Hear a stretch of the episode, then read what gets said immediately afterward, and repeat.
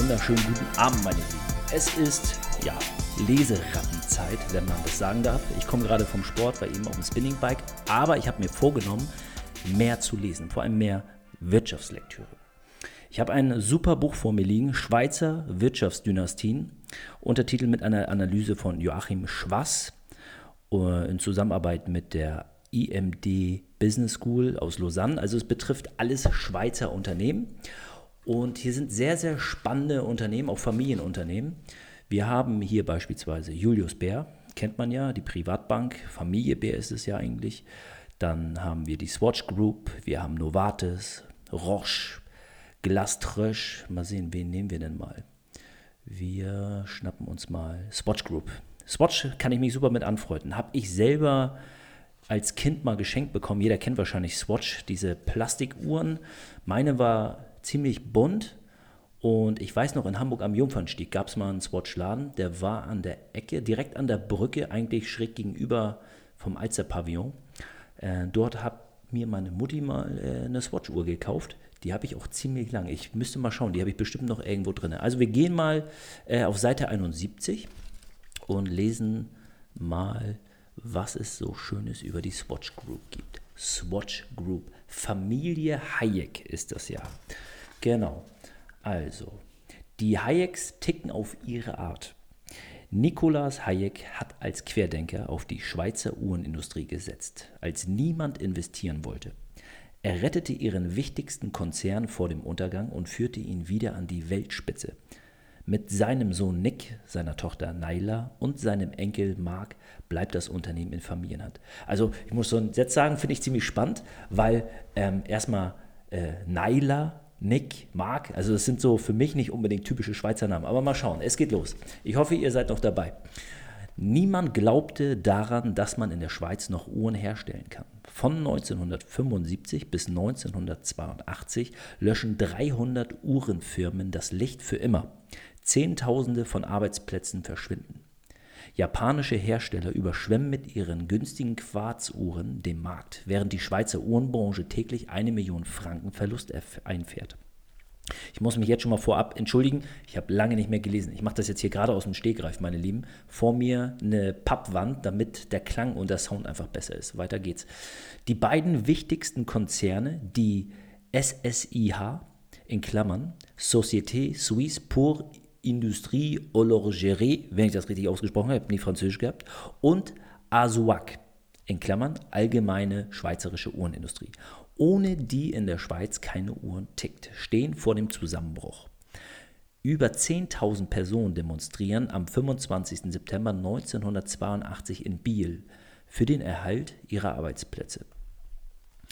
An Weihnachten 1982 kann die SSIH nicht einmal mehr die Löhne der Arbeiter bezahlen. Das ist die Stunde von Nicolas Hayek. Er hat sich zuvor mit seiner Firma Hayek Engineering einen Namen als Berater und Sanierer gemacht. Die Banken, die Hauptaktionäre der Uhrengiganten sind, holen Hayek im Frühjahr 1982 als Experten.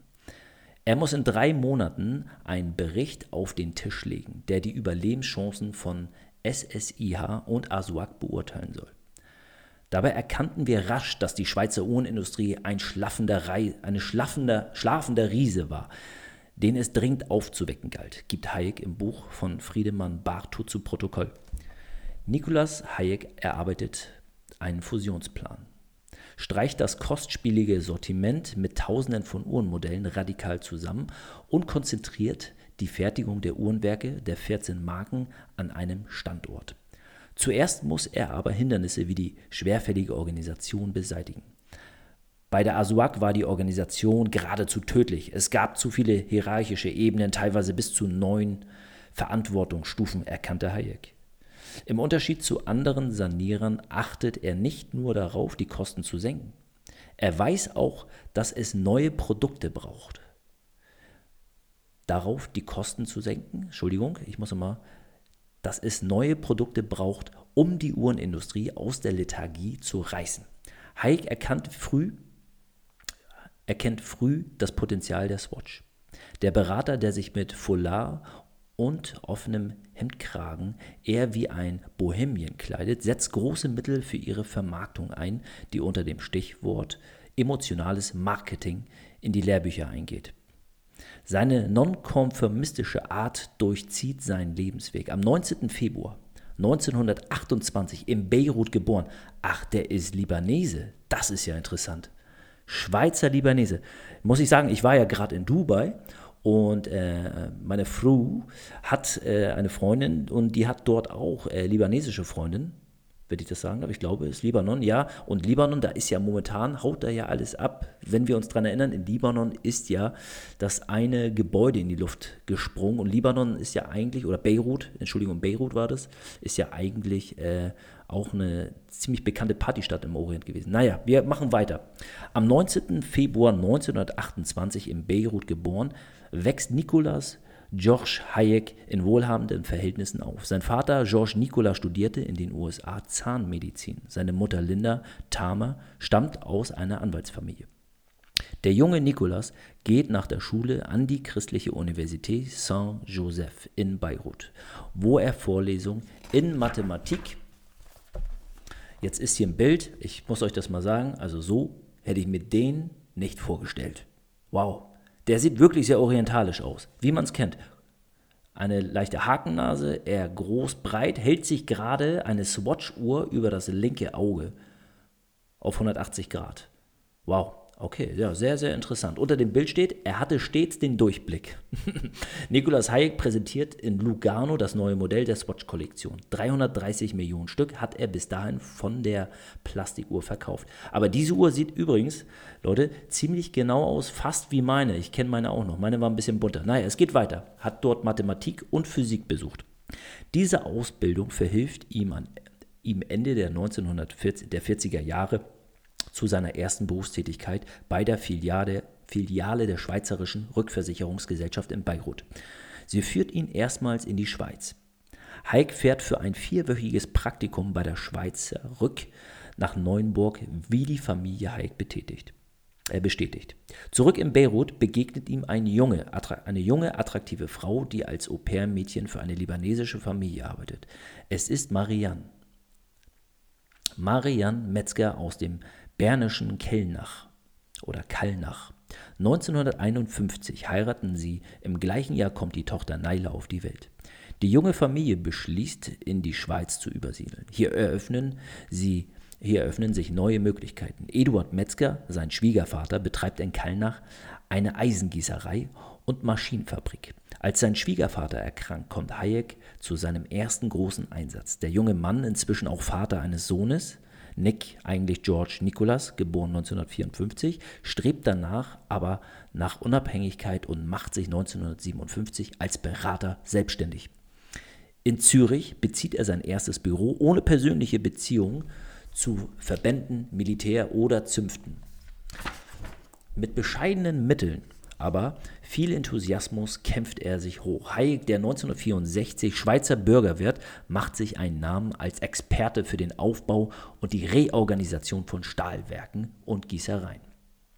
Nach und nach folgen auch Aufträge für die Hayek Engineering in der Schweiz, so etwa für die Reorganisation der SRG, der SBB oder eine Studie zur Beschaffung von Panzern.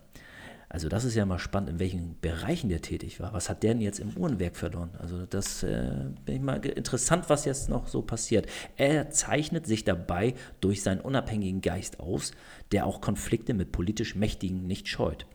Als die Banken angesichts der bedrohlichen Schieflage der Uhrenindustrie nicht mehr weiter wissen, erinnern sie sich an Hayek. Die Chance ist einmalig.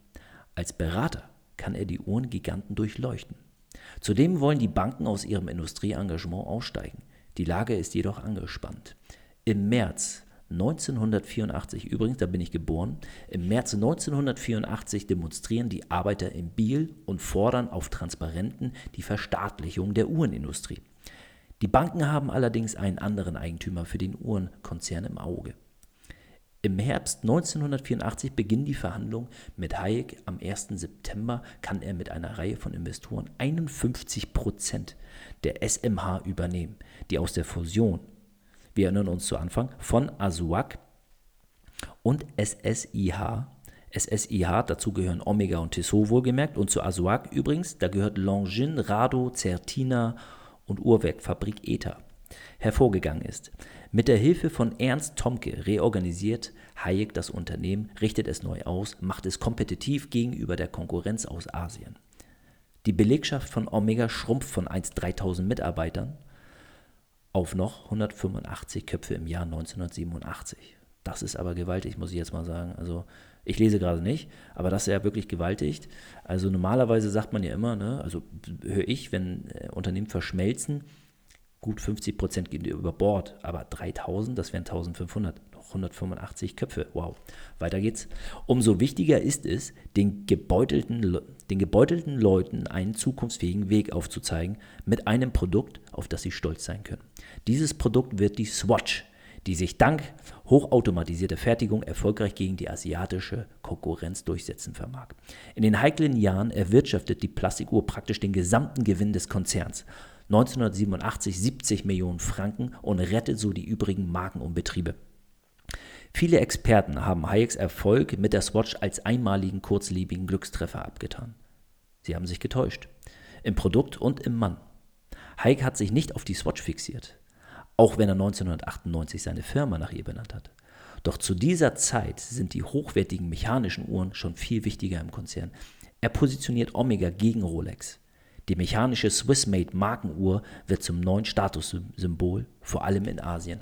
Wir haben jetzt hier rechts noch ein paar Bilder übrigens, ähm, vier Stück. Das erste Bild ist äh, mit Nikolaus Haig und seiner Frau Marianne bei einer Schiffstaufe auf dem Hallwillersee. Das ist 23. April 2010. Ich muss sagen, die sehen ziemlich nicht schweizerisch aus und irgendwie total sympathisch. Also ich finde, er sieht hier schon fast aus wie ein Kapitän, muss man sagen. Mixed Kapitän und Taxifahrer. Und dann haben wir das zweite Bild, das ist Nick Hayek bei Swatch im Biel, das ist sein Sohn. Ähm, das Bild ist von 1999, sieht seinem Vater ziemlich ähnlich. Dann haben wir darunter die Tochter, Naila Hayek. Also die sehen alle sehr sympathisch aus. Und dann haben wir noch Mark Hayek, der sieht eher sehr businesslastig aus, mit fast einer Glatze ähm, und ja, also so, so ein Pokerface, muss man sagen, der fällt so ein bisschen hier aus dem Rahmen. Aber also eigentlich alle wirken sehr sympathisch. So, nächste Seite. Könnt ihr noch, meine Lieben? Könnt ihr noch? Wir haben jetzt wie viele Minuten auf dem Tacho? Ich glaube, ähm, ja, 37 oder? Naja, weiter geht's. Zu diesem Zeitpunkt arbeiten seine Kinder bereits im Unternehmen mit Tochter Naila im Verwaltungsrat der Swatch Group, so Nick als Chef der Marke Swatch. Ein paar Jahre später stößt auch Mark Hayek, der Sohn von Naila, hinzu. Der 1971 geborene Vertreter der dritten Generation ist als Chef der Nobelmarken Blancpain und Breguet in die Konzernleitung aufgerückt. Hayek Senior ist damit das Kunststück gelungen, eine Publikumsgesellschaft sozusagen in ein Familienunternehmen umzuwandeln und mit der Nachfolgeregelung die Kontinuität zu sichern. Der Hayek Pool hält heute 41,7 Prozent der Stimmen der Swatch Group. Nick Hayek ist seinem Vater ähnlich. Die gleiche markante Nase, die buschigen Brauen, der, die buschigen Brauen, der Hang zur provokativen Äußerung und die Vorliebe für Zigarren. Auch wenn es anfänglich skeptische Stimmen gab, Nick Hayek hat die Kritiker durch seine Arbeit überzeugt und sich im Betrieb viel Respekt verschafft. Die Aufgabenteilung innerhalb der Familie klappt. Nick Hayek führt das Unternehmen als Konzernchef. Seine Schwester nutzt ihre ausgezeichneten Kontakte in der arabischen Welt für die Marken der Swatch Group und leitet den Verwaltungsrat. Ihr Sohn Mark, in seinem Auftritt die leiseren Töne bevorzugt, bringt die Top-Marken des Konzerns voran. Unter seiner Ägide hat Breguet ein neuartiges Uhrenwerk entwickelt, das im März erstmals in Basel vorgestellt wurde. Diese Uhr, Chronometrie 7727, tickt fast dreimal so schnell wie ein herkömmliches Modell. 10 Hertz statt 4 Hertz. Die Achse der Unruhe wird dabei von zwei Magneten festgehalten. Vorteil? Diese Uhren weisen nur eine Gangabweichung von 1 bis 2 Sekunden pro Tag auf, wie die Prüfung der ersten 300 Uhren ergeben hat. Das ist ein Bestwert für mechanische Uhren. Solche Entwicklungen sind nötig, um den technischen Vorsprung gegenüber der Konkurrenz zu halten. In letzter Zeit kaufen sich immer mehr ausländische Schmuck- und Luxusgüterfirmen in die Schweizer Uhrenindustrie ein. Die französische LVMH hat eine Reihe von Betrieben übernommen. Die Swatch Group liegt gegenüber Hauptkonkurrent Richemont nur im Schmuckbereich zurück. So, jetzt haben wir hier unten nochmal so eine kleine Zeitleiste. Also die nennen das hier Meilensteine auf dem Weg der Swatch Group und der Familie Hayek. Hier haben wir einmal den Nikolaus Hayek in seinem Büro 1983. Sieht ein bisschen aus wie ein Broker hier in der Zeit. Ähm, dann steht hier 1982 wird die Swatch erstmals in Dallas in die Läden gebracht, doch die Kunststoffuhr ist ein Flop. Nikolaus Hayek durchleuchtet als Berater den defizitären Uhrenkonzern Aswak, zu dem auch die Uhrwerkfirma ETA gehört. Hayek kritisiert in seinem Bericht im Dezember die unprofessionelle Vermarktung. Ein Weihnachten 1982 kann die SSIH die Löhne nicht zahlen. Unter die Banken wird ein Stillhalteabkommen vereinbart mit der SSIH, dann mit Aswak. Ja, und dann haben wir hier noch ein Modell. Ich glaube, das ist so einer der ersten Modelle, die er neu auf den Markt gebracht hatte. Hier 1983 stellt ETA-Direktor Ernst Tomke die Swatch den Schweizer Medien vor. Heik arbeitet seit Monaten am Sanierungsplan, der die Fusion von SSIH und ASWAC zur SMH vorsieht. Am 12. Mai wird die Fusion der Uhrengiganten bekannt gegeben. Ja, sehr, sehr spannend ähm, die Swatch Group. Wir lesen nochmal weiter. Wir sind auch fast durch. Naja, fast. Ähm, wenn wir jetzt nochmal hier anschließen. Okay. Mit dem US-Schmuckhersteller Tiffany vereinbarte die Swatch Group zwar ein Joint Venture, doch die beiden Firmen streiten sich seit Monaten auf juristischem Feld. Oh, mein Mikro fällt hier gleich runter, pardon. So. Die Hayeks hätten Tiffany im Frühjahr 2009 kaufen sollen. Das Unternehmen war damals an der Börse nur 3 Milliarden Franken wert, sagt ein hochrangiger Banker. Übrigens, Tiffany, wisst ihr, an wen ist Tiffany gegangen? Genau, ich glaube an LVMH, wenn ich mich nicht täusche, oder? Ja, das ist äh, sehr spannend. War es LVMH oder war es Kering? Nee, es war LVMH, definitiv. Weiter geht's. Nick Hyatt zieht es vor, intern zu investieren oder in die Umweltfirma Balenos, die sein Vater gegründet hat. Sie hat nicht nur ein Auto mit Brennstoffzelle auf die Räder gestellt, sie will als nächstes auch aufzeigen, wie ein umweltfreundlicher Energiekreislauf funktioniert. Wir bauen bei unserer Tochterfirma in Marien eine Tankstelle auf, die den gesamten Kreislauf umschließt. Wir hoffen, dass sie ab Frühjahr funktioniert, stellt Hayek in Aussicht. Solarzellen auf dem Dach betreiben dabei eine Anlage, die flüssigen Sauerstoff und Wasserstoff herstellt. Damit kann danach das Fahrzeug betankt werden, aber wir sind noch mindestens vier bis fünf Jahre entfernt von einer Kommerzialisierung. Sehr, sehr spannend übrigens. Ich sehe das Auto hier gerade. Das sieht aus wie so ein kleiner Lupo. Und äh, das ist 2003 ist das, glaube ich, hier auf den Markt gekommen. Ähm, das ist schon witzig, weil Heike im Prinzip eigentlich müsste man sagen, ja, Elon Musk visionärische Züge hat.